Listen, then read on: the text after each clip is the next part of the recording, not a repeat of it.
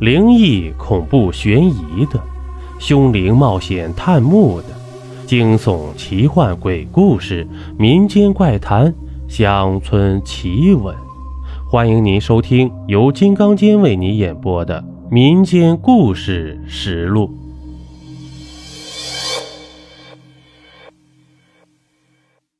今天这一集呀，咱们讲一个棺材仔的故事吧。在清朝末年，重庆长寿河街地区有一个安乐棺材铺，这老板啊叫棺材胡。他的老伴刘氏去世以后，他独自将儿子胡万生抚养长大。这胡万生啊，在棺材铺自幼沉闷寡言，大家都叫他棺材仔。这棺材仔十九岁那年，父亲棺材胡也离他而去了。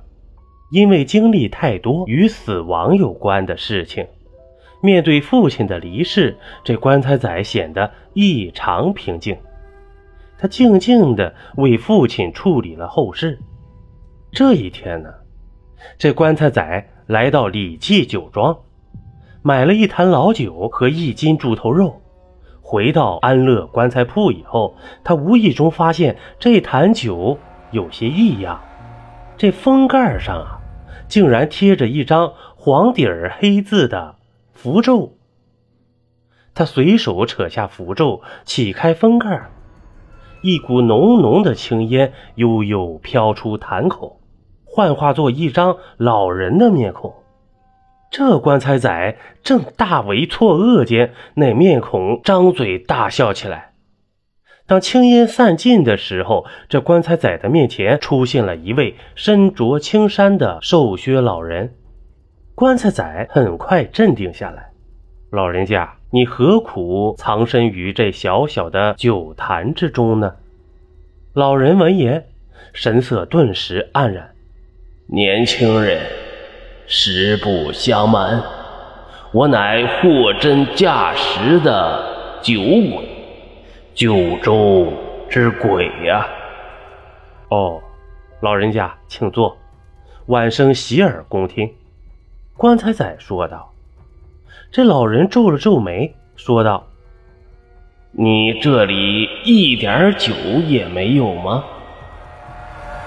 这棺材仔歉然道：“确实一滴酒也没有，要不我出门买一坛回来，你我喝个一醉方休。”老人环顾四周，摆摆手道：“不必如此麻烦。我看这方石质棺材还不错，让我把河街最好的酒引过来。”老人说完，左袖轻轻一挥，那石棺的棺盖便无声无息移向一侧，露出尺把宽的口子。不一会儿。这石棺内汩汩有声，老人颔首抚须道：“酒来了。”棺材仔半信半疑，快步走到石棺前，把头探进去一看，神了！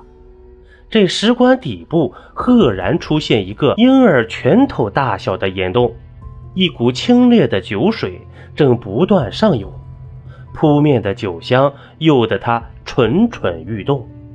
不一会儿啊，这酒味上升到石棺容量的八成左右，这泉眼才渐渐消失了。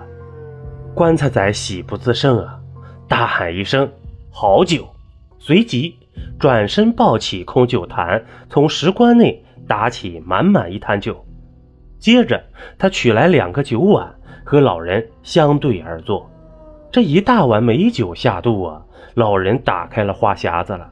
我是关口人，姓张，名继海。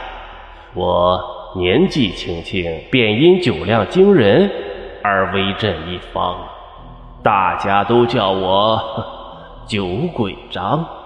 六十五岁那年，我和临县的一位酒中豪客赌酒，喝了一天一夜呀，哼，最后我胜了他。却因太过兴奋，又接连喝了两坛子烈酒。这第二天清晨，嘿，我醉死在这九里乾坤中了，做了个名副其实的邱会章啊。嗯，后来做了酒鬼的我，经常到李记酒庄偷酒喝，不久便被酒庄的老板李大头发觉了。这李大头从前是一游方道士，他设计抓住了我，用符咒把我困在了酒坛中啊！我在这小小的酒坛中一困就是十多年呐。李大头啊，把酒坛藏于地窖角落里。三年前这李大头因病去世。李记酒庄呢，被他的儿子转给本家兄弟李二狗了。两天前，这李二狗叫一个伙计到地窖取些陈酒，那伙计无意中发现禁锢我的酒坛了，不及细看，便抱到了柜台上，然后，被你买下了，棺材仔。来，我敬你，是你亲手揭去该死的符咒，救我酒鬼张于危难之中啊！这棺材仔呵呵一笑，哦，举手之劳，何足挂齿？你我喝酒便是。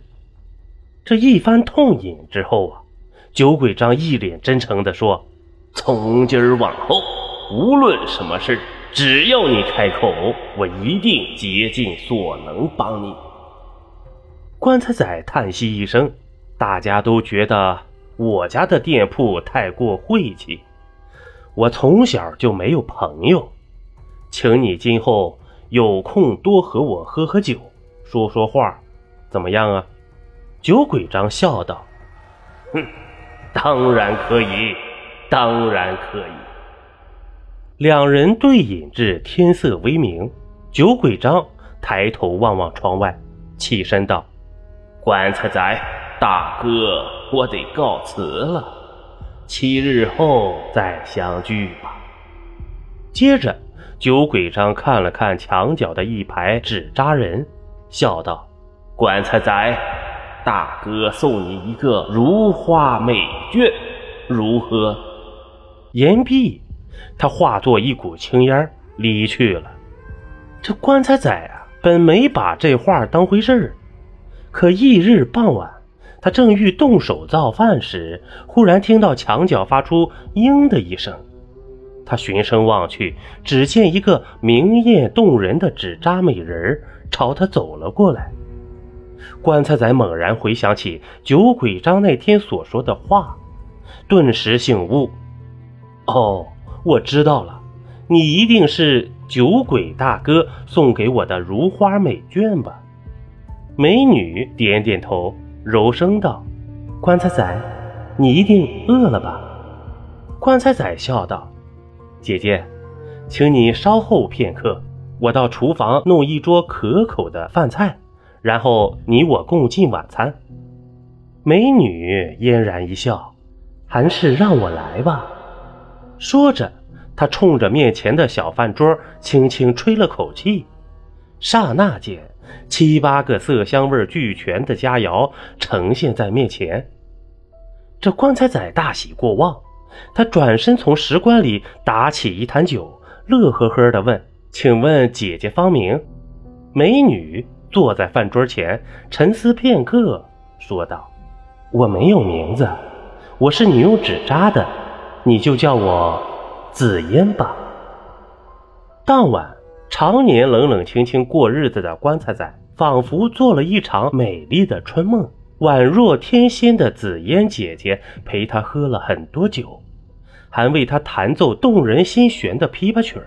然后啊，他轻解罗裳，与棺材仔同床共枕，极尽缠绵。次日。当棺材仔从梦中醒来的时候，身旁空空如也，紫嫣姐姐恢复了原形，静静地站在墙角，仿佛一切从未发生过。此后，这紫烟姐姐准时变作真人，陪棺材仔吃饭喝酒，为他且弹且唱，和他相拥而眠。呼呼数日，夜夜如此，转眼便到了和酒鬼张会面的日子。当晚，紫烟姐姐和酒鬼张同时现身。这棺材仔对这位老大哥啊，道不尽的千恩万谢。三人一同饮酒说话，其乐无穷。不久，七夕来临。当紫烟姐姐现身的时候，这棺材仔笑吟吟的牵着她的手进入了内屋。只见屋内红烛明耀，灯笼高挂，正面墙上贴着大红喜字儿棺材仔，你这是？紫烟姐姐又惊又喜，我要与你拜堂成亲。棺材仔如同变戏法般取出大红盖头，恰在此时，一股青烟飘过，酒鬼张也现身了。他呵呵笑道：“呵呵呵，两位新人，赶快拜天地，我酒鬼张也好顺便讨点喜酒喝呀。”这紫烟姐姐含羞不语。任由棺材仔把大红盖头盖在自己头上，美好甜蜜的日子就这样匆匆溜走。转眼年关将至，这天下午，棺材仔正在整理店铺，他的表哥方达突然走进了店里。方达说：“我在外边欠了不少赌债，最近这债主追上了门了。”我实在是走投无路了，才想到了你。我准备在你这里嗯住上一两个月。这棺材仔不好拒绝，只得无可奈何地收留了表哥方达。当晚，因为屋里来了生人，这紫嫣姐姐不便现身，棺材仔让方达睡在已故父亲的小床上。咦，棺材仔。你的床上怎么放了一个纸扎人啊？方达不解地问道。哦，晚上一个人睡觉太过轻了，我让纸扎人陪着，好歹有个伴儿。棺材仔敷衍道。这三天以后啊，棺材仔外出买东西，这店铺里就方达一人。一位客人来买九个纸扎人，当时店铺里仅有八个纸扎人。方达忽然想起，这棺材仔的床铺上还有一个呢。于是他把紫烟姐姐或者那八个纸扎人一起卖给了客人。棺材仔回来以后，发现紫烟姐姐没了，便慌了神儿，连忙问方达怎么回事。这方达一脸得意道：“呃，我帮你卖了。”棺材仔闻言，顿如五雷轰顶啊！你快告诉我，那客人往什么方向走了？方达往西南方向一指，喏，就那边。棺材仔慌忙追去。这天快黑的时候，他找到了正在办丧事的那家人，好说歹说，终于把紫烟姐姐买了回来。这经历此事之后啊，方达料定，这个纸扎人必定有什么古怪呀。春节过后啊，方达提出向棺材仔借一笔钱偿还赌债。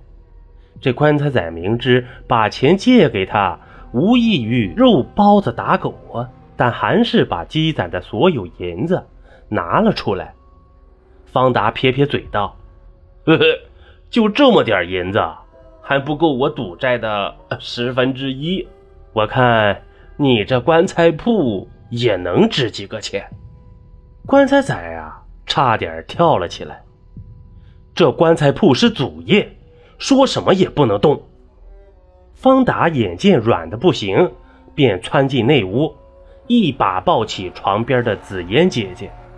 哎，你不要敬酒不吃吃罚酒啊！你要不把安乐棺材铺转赠给我，我立马毁了你的宝贝纸扎人。棺材仔无奈之下，只得答应啊。并立了字据，这没了棺材铺啊，棺材仔只得带着紫烟姐姐流落街头了。这紫烟姐姐还是每到晚上现身，为他弹唱小曲儿，和他相依为命。这每每想到棺材仔为了自己失去祖业，这紫嫣姐姐总是心怀歉疚，泪水连连。这三日后啊，棺材仔在街尾碰见了方达了，他已经疯了，认不得棺材仔了。披头散发的他，双眼呆滞，嘴里不停的念叨着：“呃，棺材铺里有鬼，棺材铺里有鬼。”这棺材仔知道啊，一定是酒鬼张大哥活活吓疯了表哥方达了。棺材仔再次拥有了棺材铺，他把方达送回了老家，给他的父母留下了一大笔银子。方达欠下的赌债也帮他全部还清了。之所以能够付出这么一大笔钱，全靠酒鬼张大哥。他叫棺材仔连夜用纸折了一些银子，放进了一个紫木棺材中。第二天一早，纸折的银子全部变成了白花花的真银子了。好了，这一集播完了。如果您喜欢我的专辑，还麻烦你点个订阅吧，咱们下集见。